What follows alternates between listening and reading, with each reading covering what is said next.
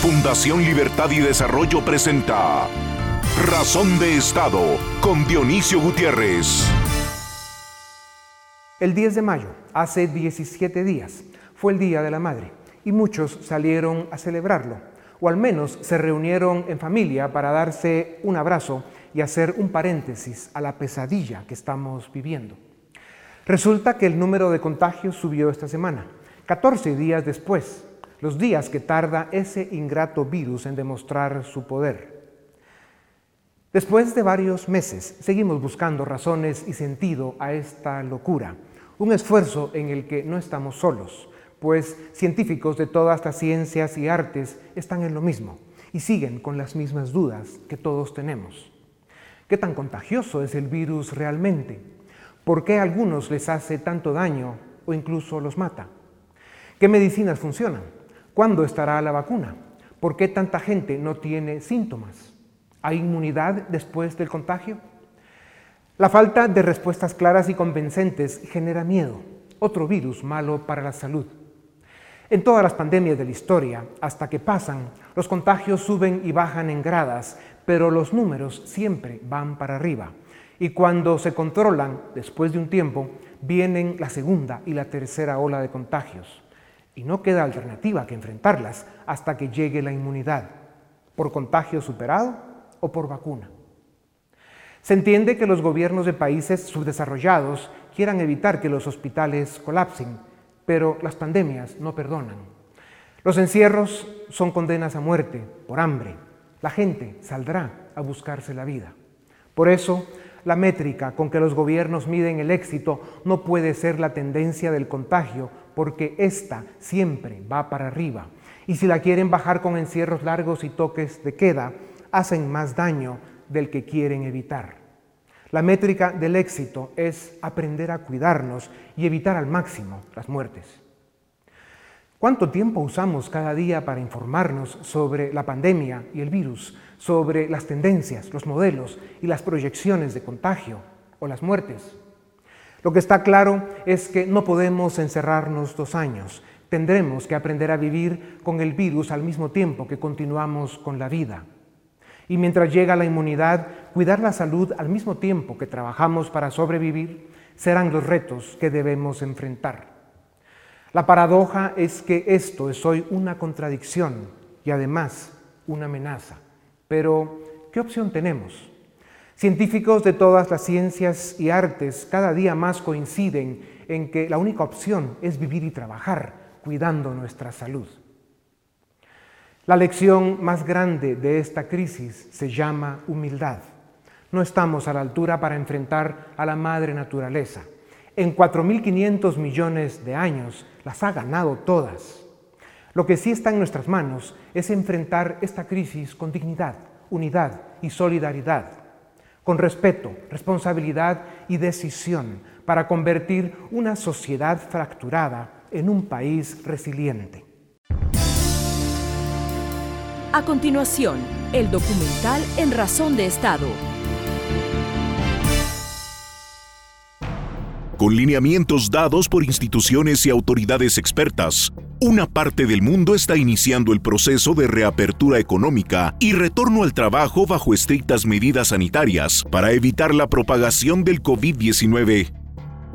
El modelo de referencia más aceptado se llama jerarquía de controles. Este modelo consta de cuatro disposiciones sobre las que deben establecerse medidas de control. La primera y la más importante es el distanciamiento físico. Este es indispensable en el transporte público, oficinas y locales comerciales, donde debe haber por lo menos un metro de distancia entre personas. La segunda disposición es que existan barreras físicas entre los trabajadores para evitar contagios en oficinas y plantas de producción. En algunas industrias esenciales en Guatemala ya se implementaron estas medidas. La tercera disposición es la adopción de controles administrativos. Las empresas deben promover el teletrabajo. Para quienes deban trabajar de forma presencial y resolver las tareas del diario vivir, tener disponibles las 24 horas del día y hacer turnos, contrario a los inútiles toques de queda, son opciones que cada día demuestran ser más efectivas. La cuarta disposición es la utilización de equipo de protección personal mascarillas, desinfección constante, lavado de manos y alcohol en gel deben ser parte de nuestra rutina diaria para cuidar la salud y continuar con nuestras vidas. No existe una solución común para todos. Cada país y cada persona deben encontrar las medidas que mejor se ajusten a su contexto social, cultural y económico Países como Alemania, Italia y España ya están abriendo restaurantes con protocolos COVID-19. Para Centroamérica, llegó el momento de abrir la economía y volver al trabajo. Levantar el confinamiento no significa descuidar la salud. Cumplir con las medidas de protección y proteger a nuestros seres queridos vulnerables es tener la responsabilidad individual que nos permitirá recuperar nuestra libertad. A continuación, una entrevista exclusiva en Razón de Estado. Bienvenidos, esto es Razón de Estado y tengo el gusto de presentarles al doctor Ricardo Hausman. Él es doctor en Economía por la Universidad de Cornell, es profesor de Economía en la Escuela Kennedy de Harvard. Sus publicaciones son comentadas y presentadas en muchos medios de comunicación como el New York Times, el Financial Times, el Economist, el Wall Street Journal, Washington Post, entre otros. Él fue ministro de Planificación en un país en un momento en el que estaba en sus mejores años. También fue presidente del Comité de Desarrollo del Fondo Monetario Internacional y del Banco Mundial. Doctor Hausman, bienvenido a Razón de Estado. Gracias por darnos unos minutos. Usted es uno de los intelectuales y académicos más respetados de Iberoamérica. Desde Harvard su poder de convocatoria le permite estar en el centro de la crisis que vive el mundo, discutiendo con científicos, epidemiólogos, economistas y politólogos eh, para evaluar, diseñar y promover soluciones que alivien los devastadores efectos que está provocando la pandemia. ¿Qué saben hoy sobre el COVID-19 que no sabían hace dos meses? Bueno, yo creo que en cierto sentido hemos aprendido algo, pero hemos aprendido a tomar una dimensión correcta de la magnitud de nuestra ignorancia. Por ejemplo, en el mes de marzo, la idea detrás de las cuarentenas, de los confinamientos, era que le íbamos a dar un martillazo al virus, íbamos a reducir el número de casos, íbamos a reducir el número de muertes, íbamos a bajar a un nivel donde se hiciera mucho más manejable el seguimiento de, de, de los casos, haciendo eh, exámenes, test, testeo y haciendo seguimiento de las personas que entraron en contacto con los infectados.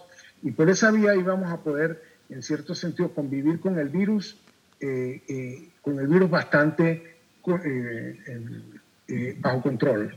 Esa estrategia funcionó en un conjunto de países, funcionó en Belice, funcionó en, Costa Rica, no ha funcionado en Honduras, no funcionó en México, no funcionó en en Brasil, en Argentina. Bueno, en Brasil me hicieron la cuarentena, en Argentina, en Chile, en Perú, en Colombia. Entonces, eh, ahora tenemos países que están en cuarentena, que están en, confinamiento, eh, eh, los casos y muertes siguen creciendo y ahora no pueden sostener la cuarentena, pero hay mucha gente infectada en la calle y eso hace, eso hace difícil salir. ¿Por qué funcionó la cosa?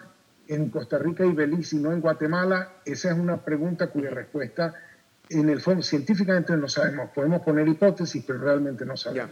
Doctor Hausman, además de organizaciones y corporaciones, eh, una docena de gobiernos en tres continentes le pidieron asesoría para enfrentar la crisis.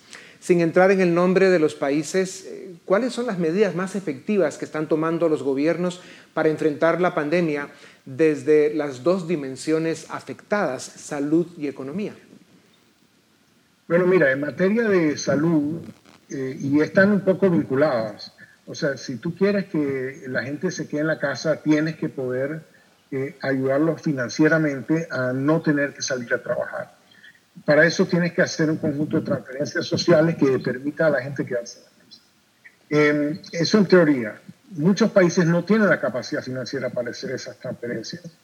Eh, y otros países eh, hicieron estas transferencias masivamente y no lograron eh, reducir el, ritmo de crecimiento de la enfermedad, o por lo menos lo bajaron muy, muy lentamente. Empezando por mi estado de Massachusetts, donde mientras que, por ejemplo, Francia y Italia están en un décimo del número de casos y muertes que tenían en el pico, nosotros aquí en, en, Massachusetts estamos como a la mitad.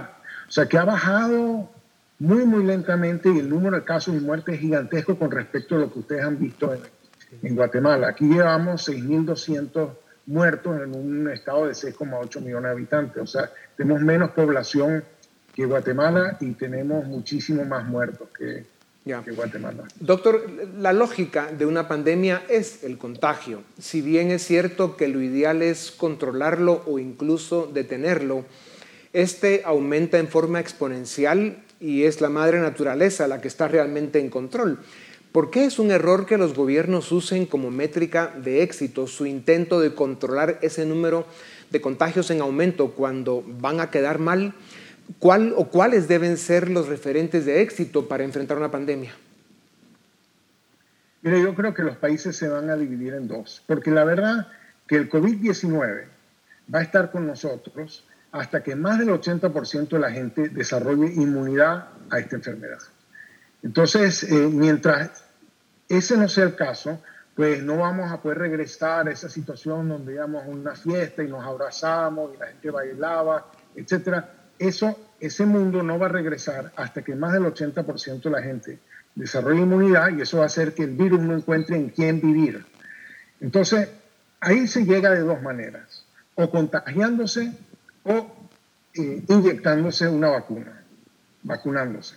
Entonces, hay algunos países que tienen la situación lo suficientemente bajo control como para pensar que de aquí a un año se pueden aguantar en esta situación de controles hasta que llegue la vacuna y se vacune todo el mundo, suponiendo que la vacuna llegue en un año.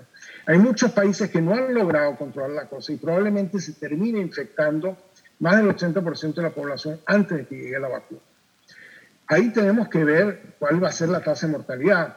O sea, el presidente Bolsonaro en Brasil eh, se la daba de que eh, este no era más que una gripe, etcétera. Ahora están teniendo más de 2.000 muertos al día en Brasil. Entonces, es una enfermedad bastante mortal, es una enfermedad que no la acaba el calor, no la acaba la humedad, no la acaba el verano.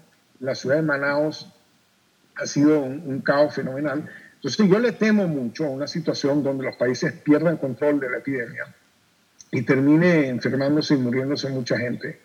Eh, y creo que, digamos, los países que van a tener éxito son los que de alguna forma lograron mantener controlada la situación hasta llegar la vacuna.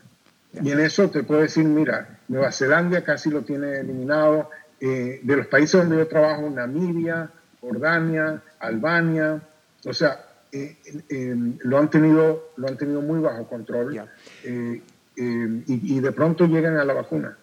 Y hablando de la vacuna, doctor Hausman, ¿cuál es su pronóstico? ¿Cuándo va a estar lista? ¿Qué tan buenos son realmente esos proyectos en los que están trabajando?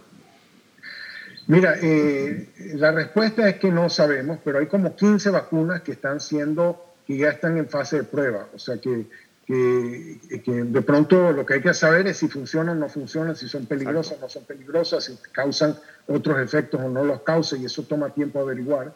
Pero ya hay varias vacunas que están en proceso y hay algunos tratamientos terapéuticos que se ven sumamente prometedores, que en vez de desarrollar una vacuna para que la gente desarrolle anticuerpos, es darle de una vez los anticuerpos a la gente. Ya. Eh, ya. Doctor, eh, hace poco más de, de, dos meses la economía del mundo casi se paralizó y con el paso de los días estamos viendo la quiebra de millones de empresas, pérdida de trabajos y desempleo, caída de remesas familiares que son tan importantes para países como Guatemala, entre otros, de América Latina, caída de ingresos fiscales en los gobiernos y lo más grave, un deterioro social y aumento de pobreza alarmantes. ¿Cuál será el impacto en la economía del mundo y en especial para América Latina? ¿Cómo se verá la economía en diciembre? Bueno, mira, eh, lo que hemos aprendido en este último par de meses es que las cuarentenas, los confinamientos han tenido unos efectos económicos muy, muy fuertes. Eh, salieron las encuestas de empleo de, de eh, Perú y en Lima se perdieron el 25% de los puestos de trabajo. 1.2 millones de personas. Eh, ya no estaban trabajando para el mes de abril comparado con abril del año pasado. Es un número gigantesco para una ciudad de poco más de 8 millones de habitantes. Em, de modo que creo que nos viene eh, un huracán categoría 5, pero pensábamos que nos venía una tormenta tropical. Entonces tenemos que prepararnos para un huracán mucho más grande y para eso vamos a necesitar mucho más apoyo financiero internacional del que está cautado en este momento. Y por eso es muy importante entrar rápidamente en conversaciones eh, a nivel de la comunidad internacional para darle al Fondo Monetario Internacional una capacidad de fuego que en teoría podría tenerla, pero por razones de falta de políticas y faltas burocráticas hoy no las tiene. Creo que es muy, muy importante que nos demos eh, eh, esa, ese balón de oxígeno para ayudar a que la economía pueda funcionar lo mejor posible mientras pasa la pandemia. Claro.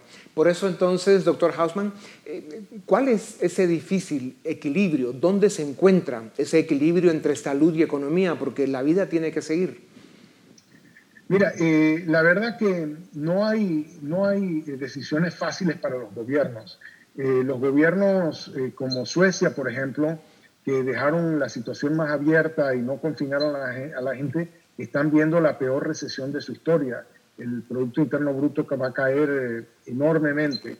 de modo que no es que, y, lo mismo va a pasar en Brasil, donde el gobierno no quiso imponer una cuarentena. O sea, el COVID va a tener un impacto sobre el mundo, hagan lo que hagan los gobiernos, va a ser un impacto negativo muy grande y el, y el mundo está tratando de tomar decisiones en la ignorancia de saber cuáles, cuáles son las medidas más apropiadas para, para enfrentar esta situación. Doctor Hausman, ¿qué tan efectivas, hablando de eso, son las cuarentenas y los toques de queda?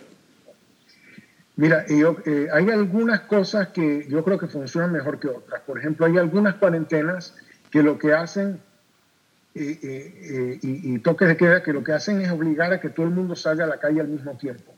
Eh, y, por ejemplo, que todo el mundo vaya a comprar las cosas al mismo tiempo. En eso Panamá hizo las cosas bien en el sentido de darle a la gente eh, distintas horas, de acuerdo al número de tu, de tu carnet de identidad, sales tal día, tal hora, eh, y entonces eso permitió mantener bajo más control el número de gente en la calle.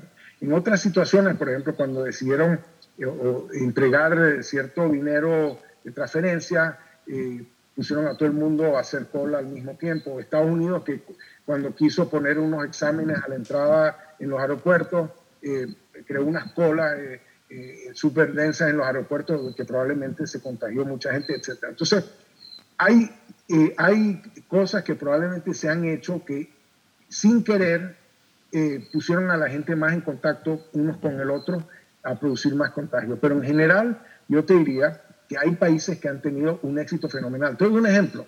O sea, Israel tenía 780 casos en el pico al día y hoy tiene 7. Entonces te imaginarás, con 7 casos, cuando identificas el caso, pues muy, muy fácilmente identificas a todas las personas con esta persona entró en contacto y, y lo cierras ahí en vez de mandar a cerrar a todo el mundo. Claro. Entonces, sí ha habido éxitos, y creo que esos éxitos siempre son temporales porque, como dije antes, necesitas llegar a 80% de humildad o más.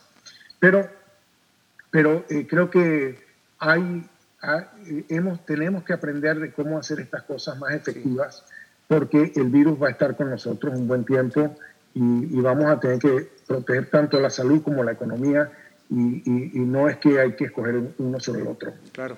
Por eso, doctor Hausman, en todo caso, eh, si lo que se busca es el distanciamiento social, que la gente pueda resolver sus temas del diario vivir en una forma eh, lo más segura posible, un toque de queda en el que le dan muy pocas horas al día a las personas para resolver sus asuntos eh, es una contradicción en, sí misma. ¿no? Habría que pensar, en todo caso, abrir los, los días a que las 24 horas sean útiles y las personas que quieran ir a hacer sus compras a las 3 de la mañana, que lo puedan hacer y van a encontrar muy poca gente y así muchos más ejemplos. ¿Qué piensa de eso? No, totalmente. O sea, yo creo que hay que, hay que de, las cosas donde más tenemos que aprender es los cambios a estas reglas que minimicen los contagios. Eh, y, y, no, los países han estado, eh, han estado prefiriendo medidas que sean fáciles de, supervisar a medidas que sean efectivas. Más fácil de supervisar un, toque de queda que una medida en la cual la gente puede salir según su carne de identidad. Claro. Eh, doctor Hausman, otro fenómeno que era esperable ahora que muchos países intentan reabrir sus economías es el miedo. Se puede abrir la economía, pero las personas tienen temor al contagio. Evitarán todo, casi todo, lo que no es esencial. ¿De qué depende recuperar la confianza? Ya hablamos de inmunidad comunitaria, vacuna, información responsable, pero, pero ¿hay algún otro elemento que nos pueda dar esa confianza que hace falta de volver a la raza humana, a la especie humana, para que podamos recuperar nuestras vidas?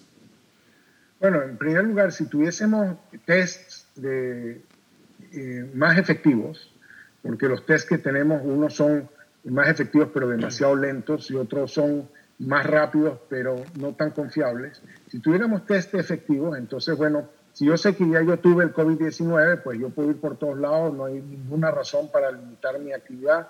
Yo debería ser una persona muy productiva y activa en la sociedad. Si yo sé que no tengo el virus y que los demás eh, en mi oficina no lo tienen, pues yo puedo ir sin, sin temor y sin peligro eh, a la oficina. Eh, pero si, si hay, por ejemplo, en un país muy exitoso, Albania, abrió, o sea, bajó el virus enormemente, abrió la economía, pues en un, en un call center se contagió mucha gente. Entonces, bueno, menos mal que eran pocos los casos que tenía para saber que era el call center y que había que, que actuar sobre el call center y sobre, sobre las normas, los protocolos de cómo deben funcionar.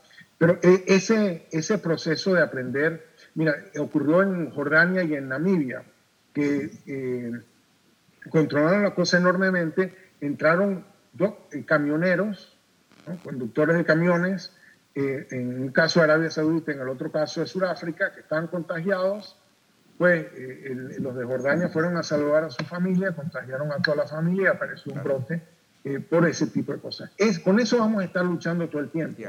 Hay que aprender a, a, identificar esas cosas y a ponerlo parado lo antes posible, así podemos generar un cierto nivel de normalidad económica a pesar de estar conviviendo con el virus. Doctor Hausman, además de la devastación económica y social que está provocando la pandemia en América Latina, se teme que también se vean amenazadas las democracias, las libertades y los derechos de los latinoamericanos. Una derecha fascista y autoritaria o sobre todo una izquierda populista y autoritaria tendrán tierra fértil para engañar pueblos y alcanzar el poder para destruir la poca institucionalidad que tenemos. ¿Cree usted que es importante empezar a hablar de este tema? ¿Y cómo se pueden proteger los pueblos de una debacle política después de una pandemia? Bueno, un poco la sorpresa que he tenido eh, en, estos dos meses que, llevo trabajando en estos temas eh, es que los gobiernos que han manejado bien las cosas eh, se han fortalecido. Se han fortalecido porque la gente siente que se están preocupando seriamente la situación y están haciendo las cosas de, la mejor forma posible, dada la ignorancia que hay sobre la naturaleza del problema y, los escasos márgenes de maniobra que tienen. De modo que yo no daría por sentado que, digamos, la reacción va a ser en contra necesariamente de los regímenes actuales. O me parece que en el caso del Uruguay han tenido un éxito eh, muy grande tanto en el manejo de la pandemia como en el apoyo de la sociedad a estos esfuerzos. Entonces creo que, creo que hay mucho buen gobierno por hacer en América Latina eh, para tratar de minimizar eh, los daños eh, a la sociedad y en parte quizás para fortalecer a la democracia. Este es un momento de unidad nacional, este es un momento de solidaridad entre todos y la capacidad de convocar a esa solidaridad, a ese sacrificio común, creo que es, es una cosa que puede terminar fortaleciendo a la sociedad. Doctor Hausman, ¿Qué tan graves son los problemas eh, de salud física y mental que están provocando el encierro y la pérdida de sustento familiar? Mira, esa es una buena pregunta. No sabemos, tenemos anécdotas. Lo que sí sabemos es que eh, en los países donde hay estadísticas semanales de mortalidad, eh, que la mortalidad en estas últimas 10, 12 semanas ha estado muy por encima de la mortalidad normal de, eh, de este periodo en muchos, en muchos países, y que esa diferencia de mortalidad es mucho más grande que, la, que las muertes oficialmente atribuidas al COVID-19.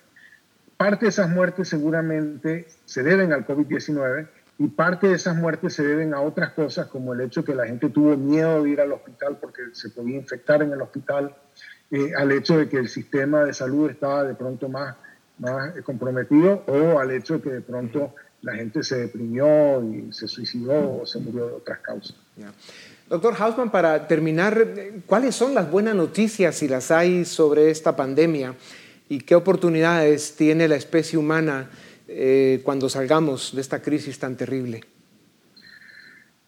Bueno, yo creo que esta va a ser eh, la última vez que una pandemia nos agarre tan desprevenidos. Creo que, eh, creo que hay un aprendizaje social a nivel mundial y, y, creo que, digamos, los países van a, van a desarrollar capacidades mucho más fuertes para enfrentar estas situaciones. Esas son capacidades que se tienen que desarrollar a nivel mundial y por eso me parece tan inoportuno eh, y tan contraproducente que Estados Unidos en medio de esta pandemia anuncie que le quiere recortar el presupuesto a la Organización Mundial de la Salud eh, porque tiene un problema sobre eh, que no le quieren echar suficiente culpa a China. O sea, esta pequeña rivalidad entre Estados Unidos y China que puede estar costando miles o millones de vidas en, un momento eh, tan crítico como este. Necesitamos más esfuerzo global para protegernos globalmente de este tipo de enfermedades y tenemos, necesitamos más esfuerzo nacional para hacerlo. Pero creo que de aquí va a salir ese aprendizaje y de pronto va a salir el aprendizaje de que más allá de las libertades individuales, tenemos responsabilidades el uno con el otro, porque yo con mi libertad te puedo infectar, puedo matar, puedo y, tengo que ser eh, socialmente responsable eh, de, mi, eh, de mis compatriotas y de la gente con la que comparto la vida. Doctor Halman, muchas gracias por su tiempo. Es, es un privilegio contar con su experiencia y su conocimiento. Esperamos en el transcurso de esta batalla por la que está pasando la especie humana podamos seguir eh, escuchándolo y, compartiendo con usted estas reflexiones. Eh, muchas gracias por su tiempo. A ustedes también gracias. Esto es Razón de Estado. A continuación, el debate en Razón de Estado. Damos inicio al debate en Razón de Estado. Hoy nos acompañan Edgar Ortiz, Dafne Posadas y Luis Miguel Reyes para discutir sobre la coyuntura actual del coronavirus cuáles son las medidas que se están tomando para combatir esta enfermedad y cuáles son los resultados hasta el momento. Edgar, empecemos contigo. Eh, varios países eh, a nivel mundial están reabriendo sus economías, están volviendo a cierta clase de normalidad. No solamente los países avanzados, sino en este caso también la India, que es, digamos, el mayor experimento que se ha hecho hasta el momento, porque durante dos meses se mantuvo en cuarentena a varios cientos de millones de personas. Hay que recordar que India es el segundo país con más población del mundo.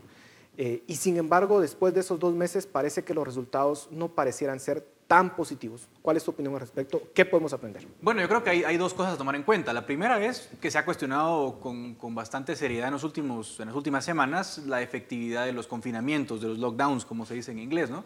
Eh, porque de alguna forma lo que hacen es retrasar el contagio del virus, pero no, consiguen eh, combatirlo de forma eh, efectiva. En el caso de países pobres es aún peor, porque digamos que los países ricos tienen la capacidad suficiente para, mediante programas de ayuda del gobierno, más o menos paliar los costos que implica el lockdown. En cambio, en países pobres lo que tenemos es que la gente no puede permanecer sin trabajar porque sus ingresos son muy bajos la India es el mejor ejemplo de que el confinamiento en países pobres no funciona y entonces la gente se ve forzada a salir a la calle de alguna forma a trabajar. Y por eso la India hoy, a pesar de tener, como, como tú lo decías, uno de los confinamientos más estrictos del mundo, es el cuarto país con más contagios nuevos diarios. Solo hoy hubo 6.500 contagios nuevos en la India y es ya más o menos el séptimo país con más contagiados en el mundo. ¿Por qué? Porque por la gente sale a buscarse la vida porque no tiene dinero para, para comer en, ese mismo día, luego vuelve a casa donde vive con cuatro o cinco personas, contagia al núcleo familiar y la propagación del virus se da de igual forma. Entonces tenemos lo peor de los mundos, tenemos los costos enormes que implica el confinamiento eh, cerca de 140 millones de desempleados en la India y al mismo tiempo no tenemos los beneficios que teóricamente debería traer el confinamiento, sino que tenemos un aumento significativo en los contagios al punto que en la India ya el 80% de camas de cuidados intensivos están ocupadas. Entonces, ¿cuál es mi conclusión? Mi conclusión es, miren, lo hemos dicho en otros programas, estas medidas tienen que ser como los trajes de sastre, ¿no? A la medida. No se puede usar la misma talla que se usa para Dinamarca, que para la India, que para Guatemala, que para Perú, porque vemos que los resultados no son iguales. Eso es como ponerle el Windows 10 a un Pentium 3. No, no va a correr, puedes tener el mejor software del mundo, pero si la computadora es vieja, no, no, no camina. Y es exactamente lo que está pasando con los confinamientos. Y en el caso de Perú, que ya lo mencionabas, eh, Luis Miguel, Perú pasa más o menos lo mismo. CNN sacaba un reporte en donde decía, miren qué pasó con Perú, porque fue de los países que aplicaron una cuarentena estricta, a diferencia de Brasil, que vimos que, digamos, de alguna forma no se lo tomaron en serio al inicio y hoy están pagando los resultados. Pero en el caso de Perú, sí pareciera que se lo tomaron en serio, eh, sí parecía que seguían la cuarentena y sin embargo hoy están en una situación bastante complicada. Algunos incluso lo comparan con la situación de Brasil. ¿Qué pasó? En Perú lo que pareciera es que al final el lockdown no logra evitar eh, los contagios, O sea, no logra ni siquiera retrasarlo lo suficiente para evitar eh, la sobresaturación del sistema de salud. Y estamos viendo que Perú, por ejemplo, tiene 85% de ocupación de camas en, unidades de cuidado intensivo. Y eso, digamos, ya es preocupante a estas alturas porque ya tienen ahorita 3.000 muertos y más de 100.000 casos. Un, un, digamos, un caso paradigmático. Y Guatemala creo que debería haberse reflejada en el caso de Perú, porque son países con condiciones en cierta forma similares, digamos más del 70% de la, de la población económicamente activa. En ambos países trabaja la informalidad. Son países en donde es muy complicado eh, llevar a cabo un lockdown total porque la gente, mucha gente está en la informalidad y esa gente sabemos que lo que hace es, digamos, lo que ganan el día se lo come ese mismo día, ¿verdad? Entonces, para ellos el costo de mantenerse encerrados es altísimo, la gente simplemente no hace caso y son países en los que es muy difícil implementar eh, lockdown o hacerlo, hacerlo cumplir. La otra cosa es que también... Eh, en ambos países está pasando algo similar y es que en ambos países les cuesta mucho implementar programas de ayuda para estos, para estos, eh, para las personas que no pueden quedarse encerradas. Perú tuvo muchos problemas de implementación con sus programas de ayuda y Guatemala los está teniendo actualmente. Entonces, digamos, ahí podemos vernos reflejados con el agravante que Guatemala tiene más pobreza que Perú. Perú está aproximadamente por el 20, 22% y Guatemala arriba del 50%. Entonces ahí, digamos, hay a lo mejor un problema aún más serio para un país como Guatemala, eh, pero sí es bueno vernos reflejados en esos casos, ¿verdad? Eh, si no podemos implementar el lockdown, ¿cuáles son las alternativas? yo creo que ya se están viendo en algunos países que, hay otras, otras formas, que por ejemplo tener medidas, tener unas campañas de comunicación que ayuden a la gente a entender el virus y aprender a vivir con el virus, que es parte del tema importante de aquí al futuro cercano. Y siguiendo con la lógica eh, de Luis Miguel, eh, Dafne, ¿cuáles son las alternativas entonces? Porque los reportes dicen, miren, eh, este virus se está concentrando ahorita en América Latina, en los países pobres, en donde efectivamente es muy difícil llevar esas medidas que se tomaron en los países avanzados. Y además, como ya lo señalaban ustedes, con unos estados sumamente débiles que no pueden llevar la ayuda cuando se necesita a quienes lo necesitan. ¿Cuál es la alternativa entonces? Yo creo que toda acción tiene su respectiva consecuencia y por lo tanto el cierre de las economías indudablemente va a traer altos costos humanos. Los costos humanos no se pueden ni se deben medir únicamente en función de las personas que se contagian o mueren por el coronavirus. Los costos humanos también los debemos de medir en función de la cantidad de personas que están perdiendo sus empleos, las personas que están perdiendo sus productos y también las personas que están determinando cerrar sus empresas a causa eh, pues de todas las medidas que han impuesto los gobiernos alrededor del mundo y particularmente los gobiernos de, bajos de países de bajos ingresos que deciden imponer políticas de cierre demasiado agresivas. Y, también habría que agregar los costos en salud también que se tienen por los eh, procesos de cierre. Claro, hay una serie de, de costos humanos que, que son derivadas precisamente de estas políticas de encierro. Entonces, la alternativa es ¿Qué estrategias deben adoptar estos países de bajos ingresos para lograr contrarrestar esta pandemia? Primero, reconocer el contexto en el que nos encontramos. Ya mencionaba Luis Miguel una serie de condiciones que tiene países de bajos ingresos como Guatemala o como Perú, que tienen altos niveles de pobreza, altos niveles de informalidad, debilidad institucional terrible y por lo tanto estas condiciones hacen que sea imposible e impracticable un encierro total. Eh, hemos mencionado en otras oportunidades el estudio que, proporciona la Universidad de Yale y en este estudio básicamente lo que proponen para países de bajos ingresos es primero adoptar medidas de distanciamiento físico, el, el uso de mascarillas, eh, aislar a grupos de alto riesgo y generar campañas de información que permitan a la población y a nosotros los ciudadanos entender cómo protegernos a nosotros mismos. Todas estas estrategias deben estar integradas dentro de un plan de reapertura que esté integrado con diferentes fases y que nos permitan tener indicadores objetivos y claros que nos permitan determinar si vamos a abrir o reducir la cantidad de restricciones que tenemos. Esta es la estrategia inteligente que debemos adoptar los países de bajos ingresos. Primero, entender el contexto y segundo, elaborar una estrategia que funcione a la medida, como ya lo decía Edgar. Yo insisto en el tema de salud y Economist sacaba de hecho un eh, amplio reportaje sobre la India en donde terminaba la nota con una historia bastante particular, triste por cierto, en donde decía, miren, eh, había pues un ciudadano en, la India que tenía problemas en los riñones, eh, fallece, piensan que es por, coronavirus y semanas después se dan cuenta que no estaba contagiado. Es decir, murió porque no lo pudieron atender dado pues, estos procesos de cierre que se están teniendo actualmente. Por eso creo que hay problemas de salud que también hay que estar viendo. Edgar, en ese sentido, el presidente ha anunciado que eh, es posible que se cierre durante 15 días el país. Eh, vimos cuál fue el resultado del ensayo que se hizo hace algunas semanas, cerrando el país tres días, fue desastroso. Eh, ¿Es buena idea o no? No, pero a ver, es escandalosamente una idea absurda. Vamos a ver, Estamos hablando de datos y cifras. Siete de cada diez guatemaltecos, trabajadores guatemaltecos, trabajan en el empleo informal. ¿Qué problema tiene ese? Pues que para a la hora de querer ayudar a estos trabajadores, pues los planes del gobierno tienen que identificar primero al beneficiario.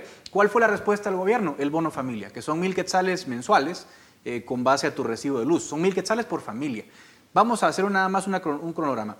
El primer encierro se da el 15 de marzo, estamos a 27 de mayo, o sea, ya pasaron dos meses y medio. La ley que permitía darle la ayuda a la gente se aprobó el 3 de abril y estamos viendo que hasta el 20 de mayo no se empieza a dar la ayuda, o sea, un mes y medio después. Si estamos hablando que somos un país donde la mitad son pobres, no le puedo decir a la persona, mire, deje de trabajar y dos meses después le voy a dar mil quetzales. Es absurdo, es ridículo. Esa persona va a tener que decir, mire, gracias por la ayuda, que a ver cuándo llega y si llega, yo tengo que salir a trabajar. Entonces yo le digo a la gente que se quede 15 días en su casa y que luego en tres meses le voy a dar un cheque mil quetzales, la gente eh, sencillamente se va, se va a descontrolar. Es que es insostenible. Por eso digo, qué bonito decir eh, confinamiento en Estados Unidos, donde el primer plan de ayuda, el primero, porque vienen otros, es el 10% del PIB de Estados Unidos, que es el equivalente, para que se hagan una idea, a lo que Guatemala produce en 35 años. Entonces, de un plumazo te dan un plan del 10% de la economía, le das un cheque a todos los desempleados, porque además hay un programa preexistente que ya, que, el gobierno tiene. Entonces solamente lo que hace es ampliar el, bolsón de ayuda. Pero en Guatemala no. Eh, y el otro programa que tenemos que trata de proteger a los empleos formales eh, ha sido también un fracaso en cierto sentido. Se planeaba ayudar a 300 mil trabajadores y no van ni 100 mil. Entonces, eh, si nos damos cuenta que el gobierno es incapaz de compensar la pérdida por el confinamiento, no le podemos pedir a la gente que se quede 15 días en su casa. El riesgo que, va a tener el presidente, y ya, ya tuvo una probadita, es la rebelión. La gente que no, encuentra medios de subsistencia le va a decir, mire señor, su, su, confinamiento aquí ya se le va a ver complicado porque puede incluso haber un levantamiento y, un incumplimiento de las normas ya por una cuestión humanitaria, ¿no? Y, ahí los gobiernos se ponen en una disyuntiva bien complicada, porque al final de cuentas, ¿qué les queda? Más que eh, hacer cumplir la ley y cómo hacerla cumplir, porque ese es el tema. Van a criminalizar a toda esta gente que lo que está es salir, saliendo a buscar su sustento, que ese es el riesgo también. Claro. Digamos, em, empiezan a haber mayor vigilancia, eh, mayor intervención policial, se, vuelve un problema serio y, puede haber un estallido social. Entonces, digamos, ahí, ahí lo, lo que le conviene al gobierno más bien es aceptar la realidad. Hay que ser pragmáticos en este sentido sentido. Y si no se puede hacer un cierre porque es imposible implementarlo, es imposible que la gente pueda quedarse en su casa encerrada, el, el gobierno no tiene capacidad de responder a las necesidades de esta gente, lo mejor es tratar de aplacar el tema de otra forma. Y hay otras estrategias, digamos, ya estamos viendo, creo que el caso de Costa Rica es paradigmático, cierto, tienen un sistema de salud mucho más desarrollado que el nuestro y eso los pone en una situación de ventaja frente a este caso, pero sí hay algunos, algunos ejemplos de cosas que se pueden hacer, como por ejemplo el seguimiento especializado de los casos antes de que se salgan de control, ¿verdad? Porque también Guatemala ya está llegando a ese punto en el que también los casos ya se pueden empezar a salir de control y podemos tener, digamos, el, el caso peruano, pero eh, si siguiéramos, por ejemplo, el, ejemplo en ese sentido, de no, de no dejar a la gente totalmente encerrada, pero hacer un seguimiento más cercano, hacer más pruebas, que es algo que, digamos, en lo que el gobierno de Guatemala sí está tratando de avanzar, pero todavía hay muchas dudas respecto a los datos, la apertura de los datos, la calidad eh, de esos datos que se están dando y hay quejas, por ejemplo, en la gente del que está en el Parque de la Industria de, de cómo hacen las pruebas, de cómo les dan los resultados. Entonces, digamos, si el gobierno lograra mejorar un poco en la gestión de los temas de la crisis, a lo mejor podríamos tener mejores resultados que un cierre total de 15 días que al final nos podría dejar totalmente en la calle. Sí, pero fíjense otra cosa, no estamos dando algo muy importante. El gobierno tiene que ir a pedir, o sea, el Ejecutivo tiene que ir a pedirle al Congreso la prórroga del estado de calamidad. Eso se vence el 4 de junio, 5 de junio. Ya lo prorrogaron y tienen que ir a pedirle al, Congreso que se explique. Se nos olvida una cosa, son estados de excepción, no de normalidad. Y entonces aquí hay una cuestión incluso de derechos humanos. Ustedes están limitando los derechos de la gente. Y en los lineamientos de derechos humanos te dirían, ok, usted puede limitar los derechos de la gente de una forma proporcional. O sea, que las medidas que usted toma no son idóneas y son las únicas justificables. La pregunta es, ¿el gobierno es capaz de justificar su intervención cuando un día te dice cierro 15 días, al otro día te dice mejor no, mejor abro porque hay menos contagios? Y con la calidad de datos que Por tiene, eso, Edgar. O sea, puede justificar, eh, la- le- pedir más, más medidas de este tipo con los datos que tiene ahorita. Por eso digo yo que creo que el Congreso tiene que hacer una tarea de fiscalización en este momento y decir al presidente, ¿usted quiere que le prorrogue el estado de calamidad? Perfecto, tráigame su plan, tráigame su protocolo. ¿Cuáles son los parámetros para cerrar o para abrir? Porque lo que estamos viendo es que en una conferencia de prensa te dicen, mire, si se ponen mal, eh, le cierro el país dos semanas y así no se puede, incluso por un tema de seguridad jurídica, un tema de derechos humanos, un tema de proporcionalidad de las medidas. No le podemos permitir a un, a un gobierno que simplemente limite los derechos porque entra en pánico, porque ve muchos contagios. Tiene que haber unos lineamientos específicos para que la gente sepa que si pasan ciertas cosas, bueno, se puede justificar alguna medida extrema, pero no estar jugando un poco al gato y al ratón como estamos ahora. Dafne Plaza Pública sacaba un artículo en donde decía que las personas en la, en terminal temían básicamente más a las medidas que iba a tomar el gobierno que al mismo coronavirus. Y eso estamos, lo vimos semanas atrás cuando muchas personas, de hecho, eh, salieron a las calles a manifestar diciendo yo quiero vender mi producto, yo quiero salir a trabajar.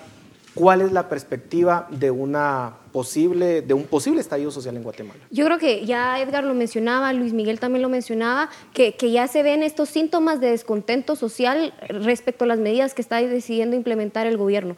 Los seres humanos actuamos para satisfacer nuestras necesidades y no es una novedad que el gobierno ha sido incapaz por muchísimo tiempo de garantizar una serie de condiciones como el Estado de Derecho que nos permitan a nosotros los individuos operar de manera libre, segura y que nos permitan efectivamente alcanzar nuestros fines. El Estado de Guatemala ha fallado históricamente en esto y ahora en esta crisis creo que se agrava ese sentimiento de que el Estado es incapaz de responder a las necesidades de la población. Si tú le dices, como ya decía Edgar, a, si tú le dices a la gente que se quede en su casa y que vas a responder de manera eficiente, pues es una farsa porque no lo han hecho de manera histórica y mucho menos lo van a hacer en un periodo de crisis como el nuestro. Entonces, básicamente lo que tienes es, un grupo de ciudadanos que ven amenazados sus medios de subsistencia, sus medios de, de su trabajo y algo que le ha costado su esfuerzo. Entonces, si tú le eliminas a estos seres humanos, a los ciudadanos, esta capacidad de actuar y satisfacer sus necesidades en el corto plazo, indudablemente va a haber una serie de respuestas que podrían tornarse agresivas y violentas, sobre todo ante un gobierno que parece no solo no tener una estrategia clara, sino que está proporcionando mensajes desordenados y que al final de cuentas van a,